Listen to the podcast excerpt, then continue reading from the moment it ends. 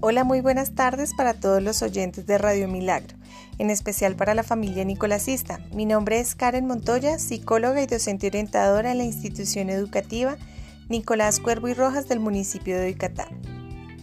A partir de este momento y durante la próxima hora estaremos en nuestro programa La Escuela en la Radio, en la cual abordaremos un tema de interés general y vivido en nuestra cotidianidad y que experimentamos hoy en día con mayor intensidad, como lo es el caso de la procrastinación o postergación de actividades importantes por situaciones menos relevantes.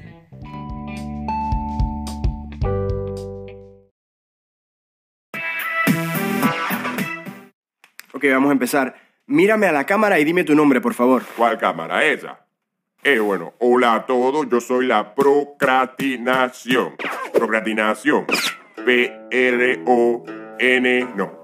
P-R-O... Ah, yo qué sé cómo se le trae. Yo soy la procrastinación. Ok, muy bien. ¿Nos puede decir a qué se dedica usted? Bueno, el reto de mi compañero y yo, porque somos muchos, cada persona tiene su propia procrastinación, nos dedicamos a quitarles el tiempo, ¿sabes? Por eso nos llaman ladrones del tiempo, ¿sabes? ¿Cómo es eso de robarle el tiempo a la gente? ¿Nos puede dar más detalles? Claro, mira, eso así. Digamos que tienes un examen el otro lunes y tienes que estudiar porque no has puesto nada de atención en clase. Justo cuando vas a ponerte a estudiar, entro yo y te susurro. Si te pones una ropa más cómoda, estudiarías mejor, ¿no? Tú deja de estudiar para luego y te vas a cambiar de ropa. Y así te robo 15 minutos. Ok, ok. Luego cuando te cambias te digo, Mosh, ¿qué hambre hace? No puedes estudiar con hambre, con el estómago vacío. Y tú te vas a la cocina y así te quito 20 minutos más. Oye, qué profesional. En la cocina te hago ver que la basura está allí y que hay que sacarla. Y cuando sales, te hago pensar que hace un día muy bonito para estudiar. Que ya mejor por la noche o mañana. ¿Y tú qué, qué sacas de todo esto? Ah, pues comida, Mosh. Yo me alimento del estrés. Cuando te das cuenta que has perdido un día entero de estudio, generas estrés, yo me lo como y me pongo más fuerte. ¿Lo captas? Ya, ya veo. ¿Y hay alguna manera de evitarte? Claro, loco. Pero si te la digo, me quedo sin trabajo y sin comida. Ya, eso será porque no, no lo sabes bien, ¿no? no lo controlas. Mira, hay muchas formas, pero yo te voy a decir dos, solo para que quede claro que lo sé, pero que no salga de aquí entre nos, oíste. Ok.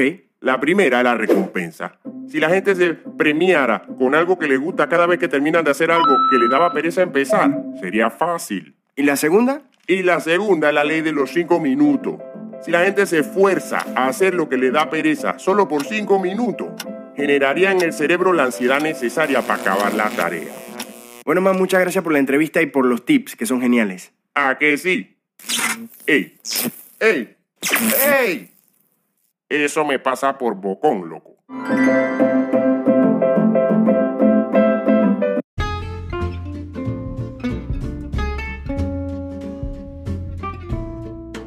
La procrastinación académica y la adicción al Internet, según Silvia Castro Bolaños y Karime Bajamón Rodríguez, psicólogas clínicas de la ciudad de Lima, Perú.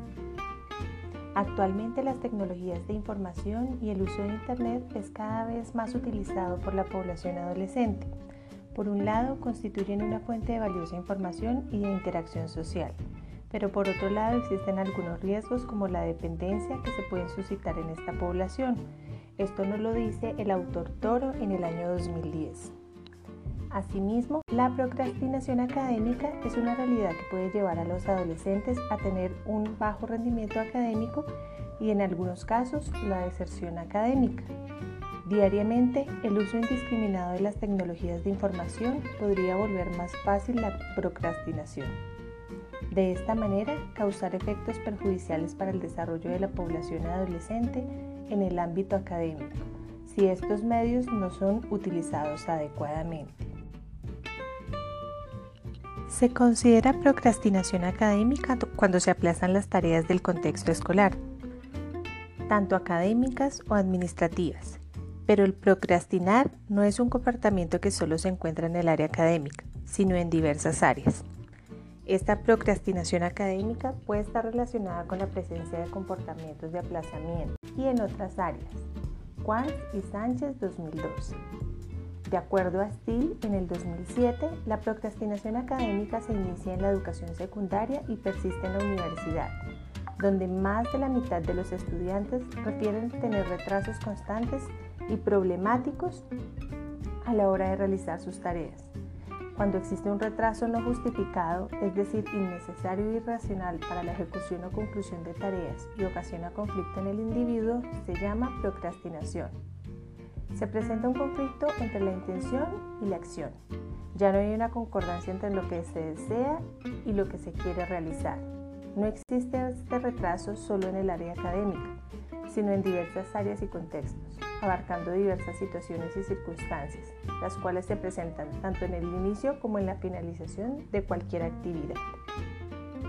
A la procrastinación se le puede considerar como un problema de autocontrol y de organización del tiempo. De tal manera se puede evaluar de qué forma y de cuándo se instaura el hábito de posponer las actividades para más adelante. La procrastinación en los jóvenes afecta no solo al tomar decisiones, sino también a la hora de resolver o de enfrentarse a conflictos, ya sea en cuanto a terminar sus obligaciones académicas o a satisfacer los requerimientos de su entorno. Asimismo, si en la etapa de la adolescencia estos hábitos están instaurados, es decir, las conductas de procrastinación se mantienen, esto no solamente influirá en su desempeño académico, sino que a largo plazo se verá reflejado en actividades familiares, sociales, laborales, entre otros. Chan 2011.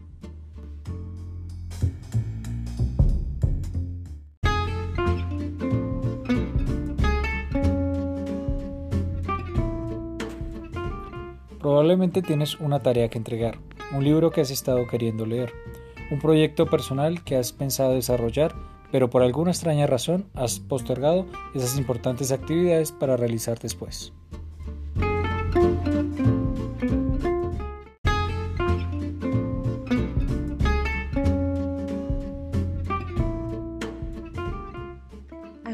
Continuación vamos a escuchar las voces de algunos de nuestros estudiantes y padres de familia de la institución educativa Nicolás Cuervo y Rojas del municipio de Oicatá, Boyacá. Hola, muy buenas tardes. ¿Quisieras por favor contarnos qué sabes acerca de la procrastinación?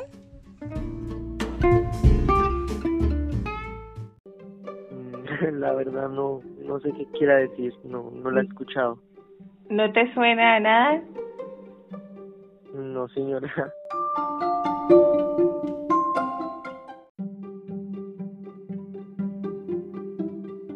Sí, sí, señora.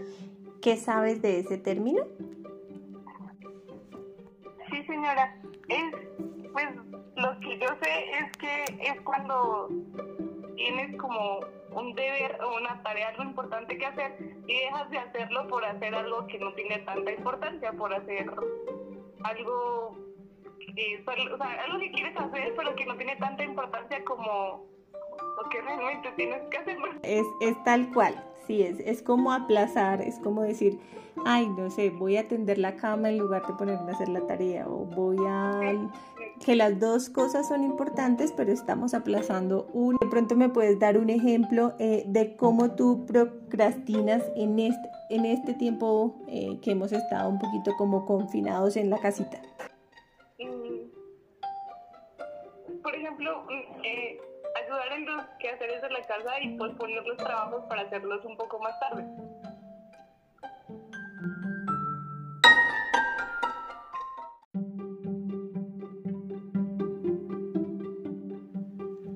¿No te suena nada? ¿Lo asocias con algo? ¿O procrastinar? A nada. Eh, ¿En qué situaciones procrastinas? ¿En qué, eh, en este momento, sobre todo de cuarentena, eh, cómo has procrastinado? En los trabajos de física y matemáticas eh, se me da por hacer otras cosas, por ejemplo sacar al perro, salir a montar bicicleta, hacer videos, editar videos y ya.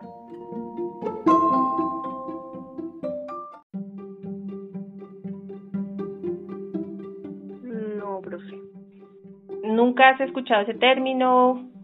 No, la verdad no. ¿No te suena a nada parecido? No, pro- no, profe. Listo, entonces te voy a leer, te voy a indicar qué es y luego te voy a pedir que tú me des un ejemplo si de pronto tú aplicas eso en tu vida. ¿Listo? Mm, Bueno, La procrastinación es eh, el postergar eh, acciones o hábitos para retrasar actividades o acciones que deben atenderse, sustituyéndola por otras situaciones más irrelevantes o agradables por, por miedo a la pereza o por miedo a afrontar. Te quiero preguntar a ti si tú procrastinas y cómo lo haces, sobre todo en este tiempo de COVID. eh, a veces los domingos, pues por ejemplo ayer tenía que hacer una guía de sociales que es para mañana o pasado y pues sí me dio bastante, bastante pereza y pues en lugar de ponerme a hacer la guía me acosté y me puse a ver videos, pero pues ya hoy, lunes, hice la guía.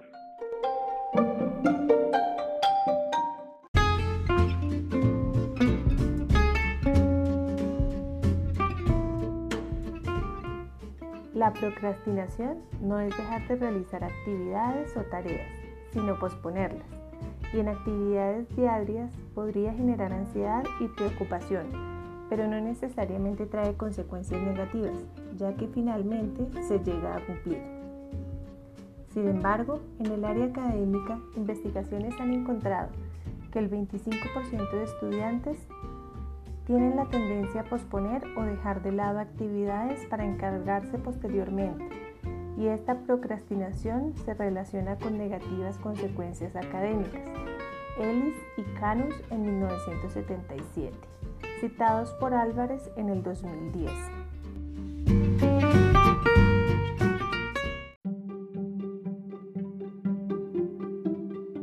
No, señora.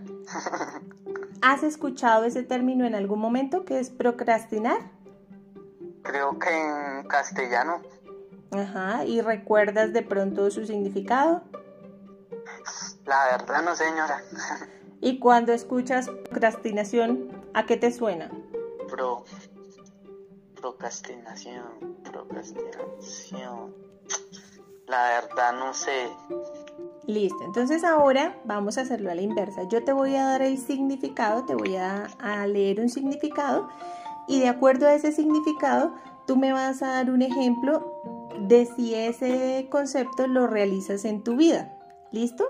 Entonces, la procrastinación, postergación o posposición es la acción o hábito de retrasar actividades o situaciones que deben atenderse, sustituyéndolas por otras situaciones más irrelevantes o agradables por miedo o pereza a afrontarlas.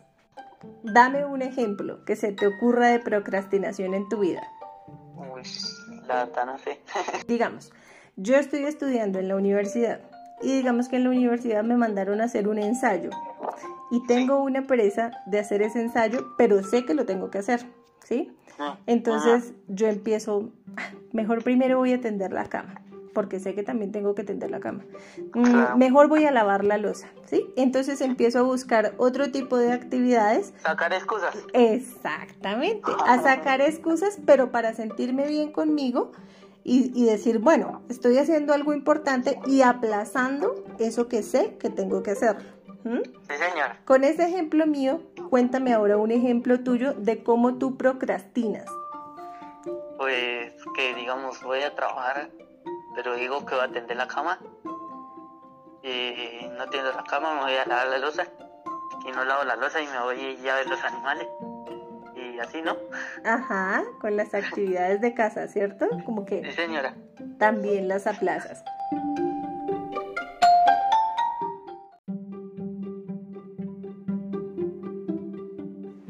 Procrastina- procrastinar es mm, dejar las tareas para después. Mm, lo que no quiere hacer o lo que no le gusta hacer, no sacarle el tiempo necesario para hacerlo, sino dejarlo para después y, y dejarlo ir acumulando con otras actividades. Como padre de familia, ¿me podría dar un ejemplo de alguna actividad en la que usted procrastine? Ah, en las tareas del hogar, en los oficios que hay que hacer en la casa, de pronto se dejan solo para el fin de semana y muchas veces se podrían hacer entre semana.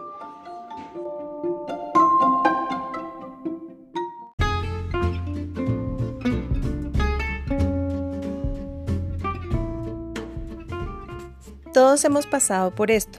Tú sabes que tienes que hacer algo, pero tu mente decide evitarlo y postergarlo lo más que se pueda y enfocarse en otra actividad más placentera. Esto es procrastinar. Esta mentalidad puede afectar mucho tu productividad y reducir considerablemente la calidad de nuestros resultados.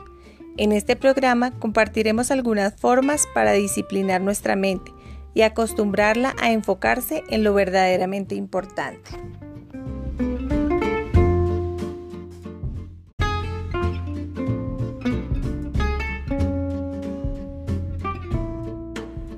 Procrastinadores activos y procrastinadores pasivos.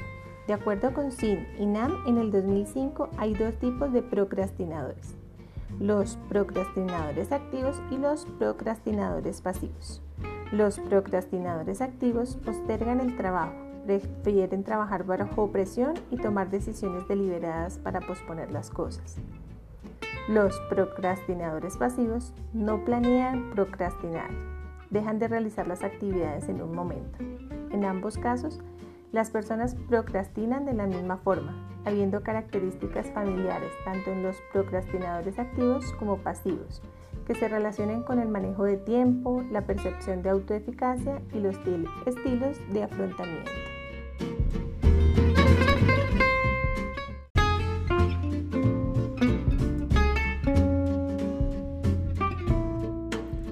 Conozco mucha gente procrastinadora. Por más metas que tengan, no logran concretarlas y las siguen postergando para el futuro. Siempre aplazando las cosas, esperando, esperando, esperando. Los tres conceptos que te presentaré probablemente te ayuden si eres un procrastinador o conoces a alguien que lo sea, pues te permitirá apartarte de algunas ideas frente a cómo cambiar pensamientos en torno a esperar el mañana para actuar y tomar acción en el día de hoy. Este cambio representa una transformación en cómo te relaciones con eso que tienes que hacer y has estado postergando.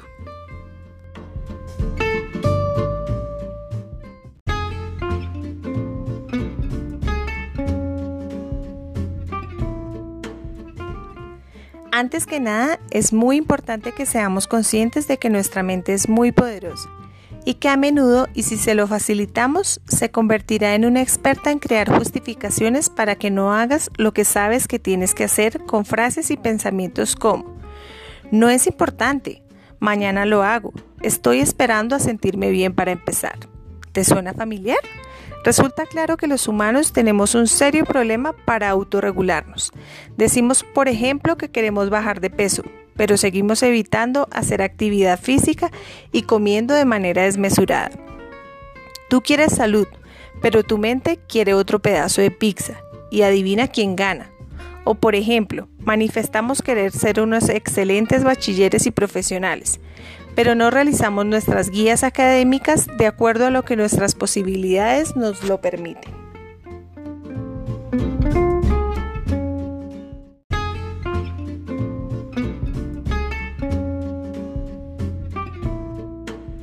Por esta razón es de suma importancia que aprendas a disciplinar tu mente y la reestructures para que deje salirse con la suya.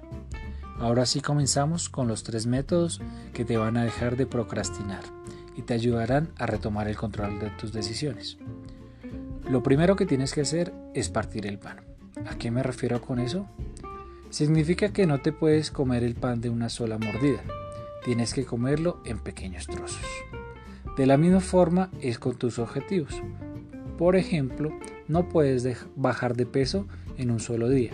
Tienes que hacerlo por partes. Si tu objetivo final es tener un cuerpo en buena forma y saludable, necesitas ponerte objetivos diarios.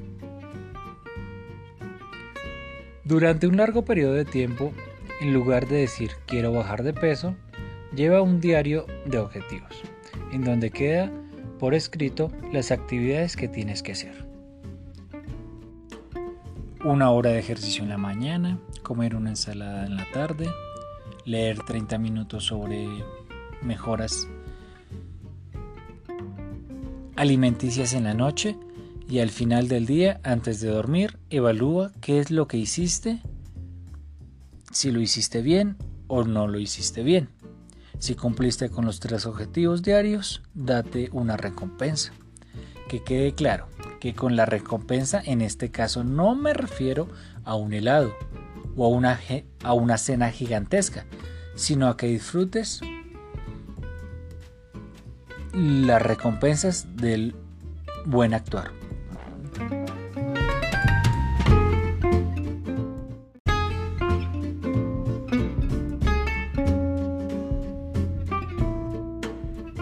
Otro ejemplo de esto podría ser en tu contexto escolar, en donde no podrás alcanzar el cumplimiento de todos tus aprendizajes en un solo día o con una sola lectura de tus actividades propuestas. Es importante también en este caso establecer algunos objetivos diarios, en donde puedas asignar un horario que te permita destinar determinados periodos de tiempo para el desarrollo de las actividades desde las diferentes asignaturas. Puedes incluir actividades de lectura, elaboración de ejercicios de repaso, tiempo de preguntas con mi docente y compañeros de grado, entre otras. Una vez cumplas con las asignaturas propuestas para el día, Realiza un proceso de autoevaluación, el cual te dará la posibilidad de entregarte un tiempo de recompensa para hacer tus actividades de ocio que más te agraden, como montar en bici, caminar, ver TV, hablar o chatear con tus amigos.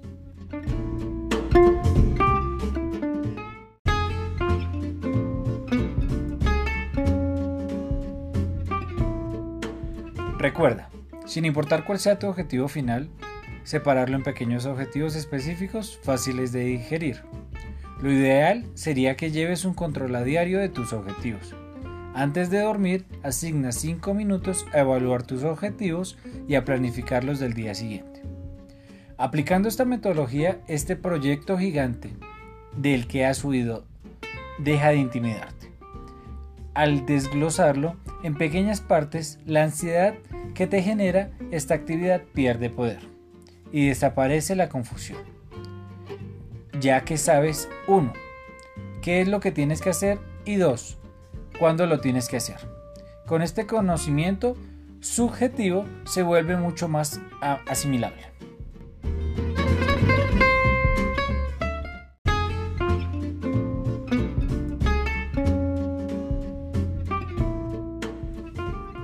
Lo segundo que tienes que aprender es a eliminar las distracciones.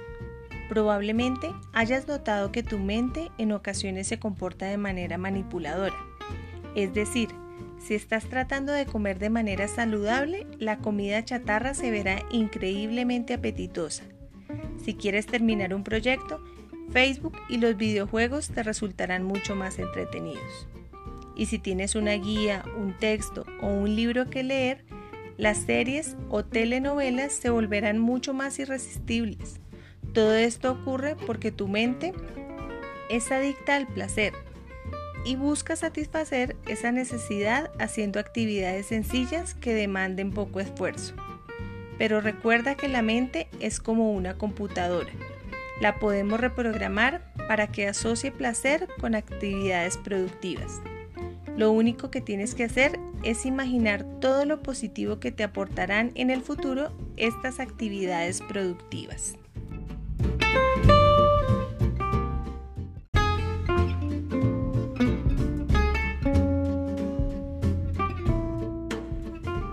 Cuando estés comiendo sanamente o realizando actividad física, imagina lo bien que te vas a sentir en el futuro. Cuando estés haciendo un trabajo, Imagina lo bien que te hará sentir entregarlo a tiempo y con óptima calidad.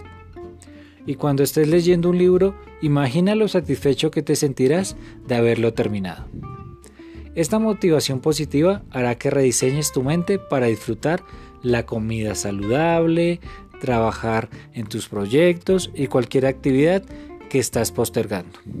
Pero cuidado, si nunca has destinado tu mente de esta manera, va a ser difícil al principio, pues tu mente tenderá a comportarse como un caballo salvaje. Pero sigue intentando, sigue intentando. Sigue entrenándola y poco a poco notarás la diferencia. Tu mente será más disciplinada y disfrutará más de lo que tú quieres hacer. Sigue intentando.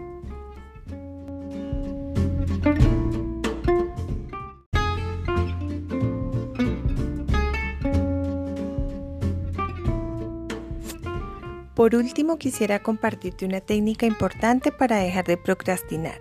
El método es muy simple. Se llama la regla 5, 4, 3, 2, 1. Es muy sencilla pero sumamente efectiva. Como sabes qué es lo que tienes que hacer, pero que no lo quieres hacer, haces una cuenta regresiva del 5 al 1. Por ejemplo, imagina que te quieres levantar a las 6 de la mañana para hacer tus deberes diarios académicos. Sin embargo, al escuchar tu alarma te das cuenta de que tu mente te dice que regreses a la cama y que no salgas en ese momento y empiezas tu cuenta regresiva. En tu cabeza cuentas 5, 4, 3, 2, 1. Y justo antes de que termines de decir 1, te levantas rápidamente, te das una ducha y te ubicas en tu lugar de trabajo, disponiéndote para iniciar con tus labores académicas.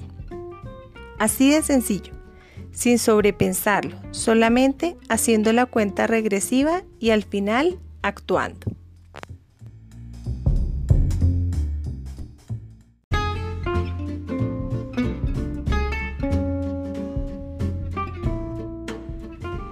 Esta técnica es increíblemente poderosa y funciona todo el tiempo. Lo más difícil será comenzar, porque tu mente busca excusas para no hacer actividad. La idea es que la mente tiene 5 segundos para crear pensamientos y justificaciones que eviten que no hagas lo que tienes que hacer. Por eso lo único que tienes que hacer es contar. 5, 4, 3, 2, 1. Y rápidamente decidir tomar acción. Poco a poco dominarás esta técnica y será más fácil aplicarla. Desde hoy intenta con todo lo que sabes que tienes que hacer, pero que has estado postergando. Y haz empezar este proyecto que has tenido pendiente, ese libro que has querido leer o es ahora que la has querido dedicar al ejercicio. Recuerda, 5, 4, 3, 2, 1 y empieza ya. Te impresionará lo fácil que es hacer las actividades que antes buscabas evitar.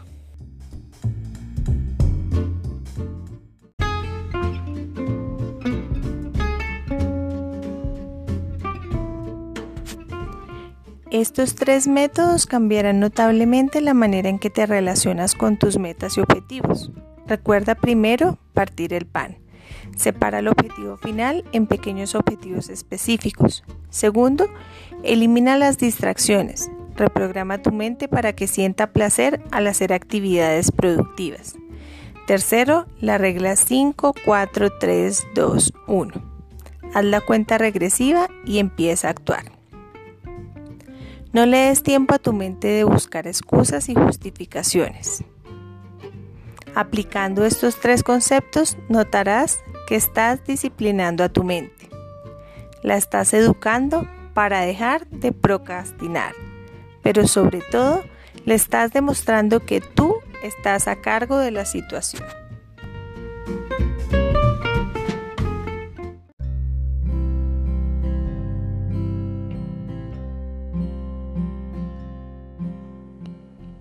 Dejaré con unas pequeñas frases que te permitirán reflexionar sobre el tema abordado en el día de hoy. Tu crecimiento comienza donde tu zona de confort termina. La vida puede ser reinventada todos los días, solo necesitas tener actitud.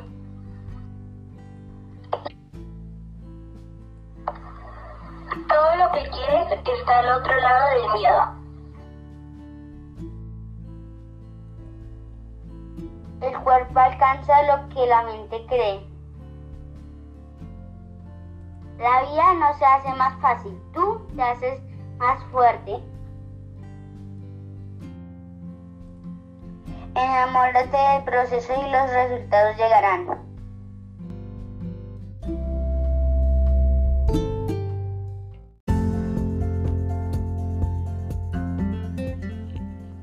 Apreciados oyentes, agradecemos su presencia y participación en esta nueva emisión de su programa La Escuela en la Radio de la Secretaría de Educación de Boyacá, esperando el tema abordado haya sido de su interés y agrado. Recuerda seguir escuchándolo todos los días de lunes a viernes de 2 a 3 de la tarde por la emisora Radio Milagro en los 98.6 FM y seguirnos en el perfil de Facebook de la institución educativa, donde nos encontramos como Nicolás Cuervo y Rojas. De igual forma, te invitamos a participar el día de hoy, martes 27 de octubre, a las 3 de la tarde, a todos los estudiantes de los grados sexto y séptimo de la institución educativa Nicolás Cuervo y Rojas, de un en vivo por la página de Facebook de la institución educativa, organizada por las docentes Yuri Mondragón y Bárbara Martínez, junto con los estudiantes de quinto semestre de la Fundación Universitaria Juan de Castellanos quienes abordarán los temas de interacción social y acoso escolar. Y a partir de las 4 y 20 de la tarde te invitamos a ti y a todos los estudiantes de grado octavo y noveno a participar de las actividades con el tema resolución de conflicto. Los esperamos. Una feliz tarde para todos.